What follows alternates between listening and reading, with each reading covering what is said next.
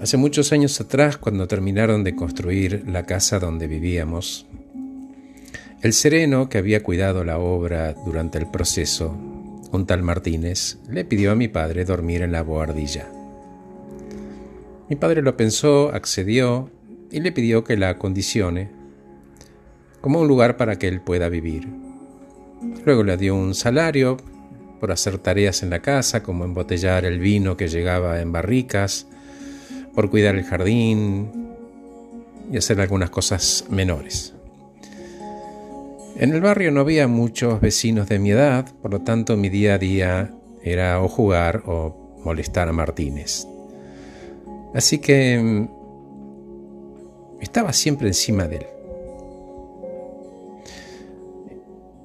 Justo en ese año el hombre había llegado a la luna y yo estaba como loco de la alegría lo había visto en la televisión y esa noche saltaba de la televisión afuera y miraba para arriba y volvía a la televisión y no podía creer.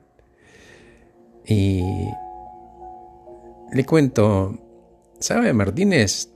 El hombre llegó a la luna y él no me creía. Yo le decía, Martínez, yo lo vi. Y él respondía con un guiño y me decía, si usted lo dice. Un día sentado al lado de él mientras colocábamos corchos calientes en las botellas verdes de vino tinto, eh, en silencio, en un momento me mira y me pregunta, ¿dónde vive usted? Y respondí acá, como usted, Martínez. Y él me dijo, no, yo no vivo acá, yo estoy acá. Yo vivo en el hoy. Claro, en ese momento no entendía que se refería al presente, ¿no? Y si pudiera hoy volver a hablar con él, estoy seguro que me diría que nadie muere en la víspera y no sabemos qué pasará. Y un tal Neil dice que todos tenemos fecha de vencimiento en la tapa, igual que un yogur, solo que está impreso del lado de adentro y no lo podemos ver. Martínez me veía tirado en el pasto dibujando y se acercaba y me decía, ¿usted? Pinte. Y claro, le decía yo, ¿no ve que estoy pintando, Martínez? Y se reía con ese cigarro entre los dientes y seguía plantando bulbos o cortando cercos. Cuando se iba me decía, acuérdese, cara sucia. Así me decía él, cara sucia. Me acabo de acordar. Usted es el dueño de esa pintura, de esa historia. ¿Cuál, Martínez? La suya. En el dibujo había un cohete en la luna. Dibujar ya había dejado de ser un sueño. Martínez me enseñó que estaba ocurriendo en ese presente, en ese momento. Y hoy entiendo que cuando pienso donde vivo, vivo el hoy, vivo el presente. Mañana, mañana ni siquiera sé si voy a estar en este plano. Y cuando hablo esto con mis consultantes, aquellos que ya están alertas para escuchar estas cosas, me preguntan, ¿y cómo haces? Y les doy una imagen, pienso que estoy en una maratón, corriendo como tantos otros miles de personas, pero de a poco me voy corriendo más cerca de la vereda, me detengo, freno, me quedo de pie al lado de un árbol y veo a la gente correr me detengo. No formo parte del aluvión. Necesito parar para entender.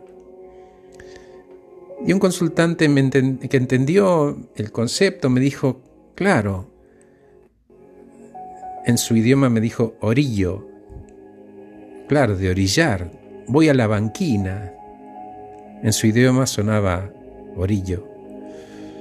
Freno, respiro, salgo a caminar, y me doy cuenta que en ese rato, en los que muchos consideran que se distraen, están ganando tiempo, están ganando calidad de vida y no pasa nada malo.